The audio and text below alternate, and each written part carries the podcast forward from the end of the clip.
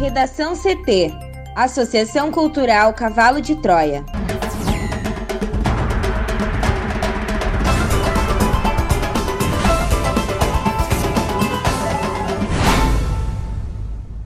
Agora, no Redação CT.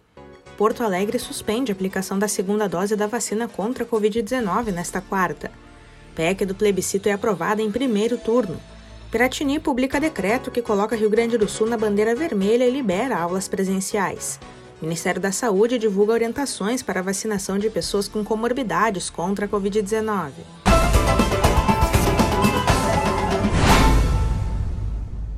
Eu sou a jornalista Amanda Hammermiller, este é o Redação CT da Associação Cultural Cavalo de Troia. Céu nublado em Porto Alegre, a temperatura é de 18 graus. Boa tarde. As temperaturas caem no Rio Grande do Sul, mas o tempo deve ficar firme em todas as regiões. À tarde, os termômetros sobem um pouco, deixando o tempo agradável. Na capital, a máxima chega aos 21 graus. A previsão do tempo completa daqui a pouco. Porto Alegre suspende a aplicação da segunda dose da vacina contra a Covid-19 nesta quarta. Mais detalhes com a repórter Juliana Preto. E a Prefeitura de Porto Alegre anunciou que suspendeu a aplicação da segunda dose da vacina contra a Covid-19 a partir de hoje, quarta-feira, por falta do imunizante da Coronavac. No entanto, a vacinação seguirá em idosos de 60 anos ou mais que ainda não receberam a primeira dose. Segundo a Prefeitura, o estoque de vacinas da AstraZeneca para a primeira dose é suficiente para manter a vacinação dos idosos com 60 anos ou mais. O avanço para a próxima categoria a ser vacinada, que são das pessoas com comorbidades, depende da chegada de nova remessa. As farmácias parceiras na campanha da vacinação em Porto Alegre também tiveram que suspender as aplicações nos profissionais de saúde por falta dos imunizantes. Não haverá aplicação nesta categoria em farmácia nesta quarta-feira. E a orientação da Secretaria de Saúde é aguardar a chegada de nova remessa para procurar pela imunização. De acordo com a Prefeitura, as remessas menores são efeito direto da suspensão na produção do Instituto Butantan há duas semanas, por conta do atraso na entrega do IFA, o insumo importado da China para a produção da Coronavac no Brasil. Segundo o diretor da Vigilância em Saúde de Porto Alegre, Fernando Ritter, o município deveria ter recebido pelo menos 30 mil doses de Coronavac para a aplicação da segunda dose, mas na última remessa, na sexta-feira, vieram apenas 7.730. O restante foi de vacinas da AstraZeneca, sendo 17.510 para a primeira dose e 16 mil para a segunda. Segundo a Prefeitura, a próxima remessa de Coronavac deverá chegar à capital a partir da próxima semana. A previsão do Instituto é entregar um novo lote ao Ministério da Saúde na segunda-feira. Depois disso, as vacinas ainda terão que ser remetidas aos estados e então aos municípios. De acordo com Fernando Ritter, essas remessas serão destinadas para quem precisa tomar a segunda dose. PEC do plebiscito é aprovada em primeiro turno. Thaís Uchoa. A Assembleia Legislativa aprovou em primeiro turno, com 33 votos favoráveis e 18 contrários, a PEC que retira a obrigatoriedade da realização de plebiscito para a venda de Corsan, Banrisul e Procergs. Por se tratar de uma emenda à Constituição, o projeto ainda precisa passar por mais uma votação para ser aprovado. Para o governo, a retirada do plebiscito dá agilidade no processo de privatização da Corsan, proposto pelo Piratini no mês anterior. Inicialmente, o placar foi de 34 votos favoráveis, porém, segundo a Assembleia, o voto de Neri, o carteiro do Solidariedade, ocorreu após o final da votação, não podendo ser contabilizado. Com mais de mil pessoas assistindo a sessão pelo canal da Assembleia pelo YouTube, a votação ocorreu de forma híbrida, com parte dos deputados em plenário e a outra de forma virtual. Entre os deputados presentes estava o líder do governo Frederico Antunes, do PP, e o autor da proposta Sérgio Turra, também do PP, além de deputados do MDB, Novo, PSL, Cidadania e PT. Em um movimento de tentar barrar a votação da PEC, os parlamentares da oposição se retiraram da sessão para que não houvesse o quórum mínimo de 33 deputados para deliberar. No entanto, com 35 parlamentares, a discussão ocorreu. O deputado Pepe Vargas, do PT, líder da bancada, iniciou o debate afirmando que a proposta iria contra as democracias modernas e provocou questionamentos. Reforçou ainda que o governador Eduardo Leite, do PSDB, estaria descumprindo sua promessa de campanha quando ele afirmou que não privatizaria a Corsan e o Banrisul.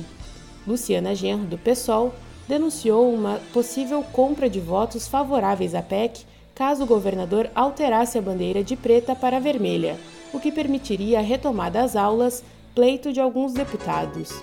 Segundo ela, isso é uma chantagem. A deputada Patrícia Alba, do MDB, criticou a rapidez com que a PEC foi proposta dentro da casa e disse temer que o projeto de privatização ocorresse da mesma maneira. Além do MDB, outros deputados de partidos da base ou independentes, como PSL e Democratas, também aumentaram os votos contrários. Durante os debates, mais de uma vez Leite foi acusado de ter mentido em relação à promessa agora pela deputada Sofia Cavedon do PT. Na defesa do projeto, o líder do governo Frederico Antunes reforçou o argumento já apresentado de que a PEC era apenas mais um mecanismo para adequar a Constituição do Estado e não a discussão da privatização em si. A PEC é de autoria do deputado Sérgio Turra e conta com a assinatura de outros 24 parlamentares. No entanto, durante a discussão, o deputado Capitão Macedo, do PSL, afirmou que estaria entrando com um processo administrativo para retirar a sua assinatura. Segundo ele, errar é humano e é preciso reconhecer os seus erros.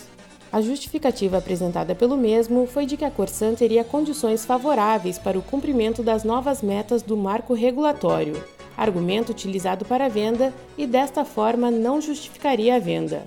Para o Redação CT, Thaís Uchoa. Admitido pelo próprio governador Eduardo Leite, o modelo de distanciamento controlado que norteou as decisões da pandemia no estado até aqui vive seus últimos momentos.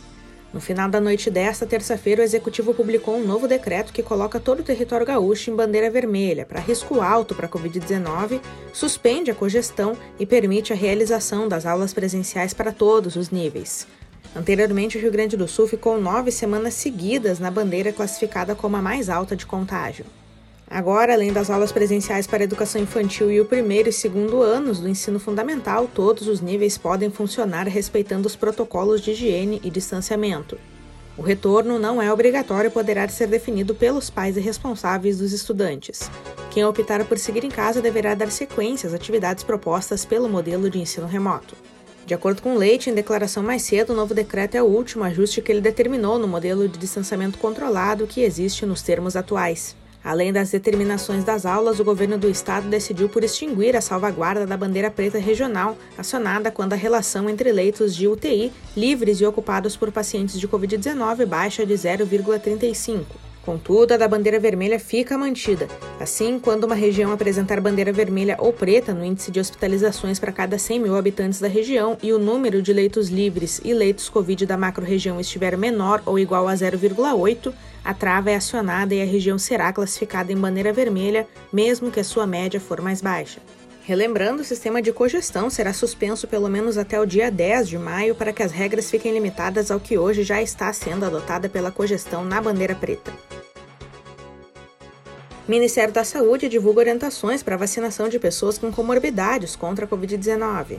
O Ministério da Saúde publicou uma nota técnica com orientações para vacinação contra a Covid-19 de pessoas com doenças crônicas ou algum tipo de agravante prévio para o coronavírus, as chamadas comorbidades, que definem o próximo grupo prioritário a ser contemplado no Plano Nacional de Imunizações. No Rio Grande do Sul, Amanda, esse universo é calculado em 1,1 milhão de pessoas. A vacinação ocorrerá em etapas, dependendo das remessas de imunizantes enviadas pelo governo federal aos estados, conforme a produção dos laboratórios. A vacinação deverá ocorrer em todo o país, dividida em duas fases principais. Na primeira, serão contemplados os seguintes casos: pessoas com síndrome de Down maiores de 18 anos, pacientes de doenças renais que fazem tratamento por diálise maiores de 18 anos, gestantes e puérperas que passaram a menos de 45 dias pelo parto com alguma comorbidade e também maiores de 18 anos, pessoas com 55 a 59 anos com comorbidades e pessoas com deficiência permanente cadastradas no programa de benefício de prestação continuada de 55 a 59 anos. Já na segunda fase, será aberta a vacinação para as demais pessoas com 22 tipos diferentes de comorbidades, divididas por idade, assim como ocorre atualmente no grupo de idosos. Isso significa que nessa etapa complementar, após ser atendida a faixa dos 55 a 59 anos, terá início a imunização do grupo entre 50 e 54 anos, depois 45 a 49 e assim por diante, até os 18 anos. A secretária da Saúde do Estado, Arita Bergman, informa que os municípios que já concluíram a vacinação dos idosos e já realizaram busca ativa pelos ausentes poderão avançar a campanha de imunização e iniciar a vacinação das pessoas do primeiro grupo das comorbidades. A maior parte dos municípios gaúchos no momento, Amanda, está vacinando idosos com 61 anos ou mais dependendo do ritmo da campanha em cada lugar. Para finalizar, para comprovar a doença, a pessoa deverá levar ao posto de saúde um documento médico, no caso, exames, receitas, relatório médico ou prescrição médica. A íntegra com a lista das comorbidades previstas pode ser consultada no Plano Estadual de Vacinação. Algumas definições envolvem conceitos técnicos que podem ser esclarecidos diretamente com os médicos. Para o Redação CT, Juliana Preto. Em parecer enviado ao Supremo Tribunal Federal, o Procurador-Geral da República, Augusto Aras, não viu o crime do presidente Jair Bolsonaro no diálogo mantido com o senador Jorge Cajuru, do Cidadania de Goiás, sobre a criação da CPI da Covid. Aliado de Bolsonaro, Aras avaliou que o chefe do executivo manifestou sua perspectiva pessoal de que seria mais prudente ampliar o escopo da investigação. A comissão foi formalmente instalada ontem. Às vésperas da instalação da CPI sobre ações e omissões do governo federal na pandemia, Bolsonaro pressionou Cajuru a ingressar com pedidos de impeachment contra ministros do STF. Em conversa por telefone divulgada pelo próprio senador nas redes sociais, Bolsonaro dá a entender que, se houver pedidos de impeachment contra ministros da Suprema Corte, poderiam ocorrer mudanças nos rumos sobre a instalação da comissão. Deputados do PSOL apresentaram uma notícia-crime ao STF contra Bolsonaro, apontando que o presidente cometeu advocacia administrativa e corrupção ativa. Aras, por outro lado, não viu indícios no cometimento desses crimes. No áudio, o chefe do executivo diz que teria de sair na porrada com o senador Randolfo Rodrigues, da Rede do Amapá, o líder da oposição no Senado e autor do pedido de criação da CPI da Covid, caso os governistas não tenham controle do colegiado. A comissão mira ações do governo federal na pandemia. Para os deputados oposicionistas Davi Miranda, do Rio de Janeiro, Fernanda Melchiona, do Rio Grande do Sul, Sâmia Bonfim, de São Paulo e Vivi Reis, do Pará, todos do PSOL, o presidente teria tentado interferir em mandatos no Senado Federal para atingir membros do STF. O chefe do Ministério Público Federal pediu o arquivamento do caso que está sob relatoria do ministro Nunes Marques, o único integrante da corte indicado por Bolsonaro. Uma nova vaga no STF será aberta em julho com a aposentadoria compulsória do ministro Marco Aurélio Mello. No Redação CT, agora a previsão do tempo com Juliana Preto. E a quarta-feira segue com céu claro e predomínio de sol no Rio Grande do Sul. De acordo com a SOMAR Meteorologia, o que se destacou pela manhã foram as temperaturas que caíram ainda mais, devido ao ar mais seco que está sobre o estado e também ao vento que sopra do quadrante sul. Agora à tarde, Amanda, por conta da incidência dos raios solares, as temperaturas sobem um pouco, aumentando a amplitude térmica. A máxima prevista para esta quarta no território gaúcho será de 26 graus em Marcelino Ramos, na região norte. Aqui em Porto Alegre, a máxima será de 22 graus e a previsão é de sol entre poucas nuvens. Além dos termômetros, outro destaque é a umidade relativa do ar, que tende a ficar mais baixa, chegando a apenas 20% na fronteira oeste e na região noroeste do estado. Essa é uma condição que exige atenção por representar riscos à saúde. Já amanhã, quinta-feira, poucas são as mudanças com relação ao tempo. Em todas as áreas, o dia ainda segue sob influência da massa de ar seco que inibe a formação de nuvens carregadas, deixando o céu aberto, impossibilitando a presença de chuva no território gaúcho. As temperaturas continuam baixas pela manhã, com mínima de 4 graus em Vacaria, na Serra. Confira a charge de hoje de Guilherme Peroto no nosso portal redacão.cavalodetroia.org.br. Redação CT. Apresentação Amanda Hammermiller. Colaboração Juliana Preto e Thaís Uchoa. Uma produção da Associação Cultural Cavalo de Troia com apoio da Fundação Lauro Campos e Marielle Franco. Próxima edição amanhã. Boa tarde.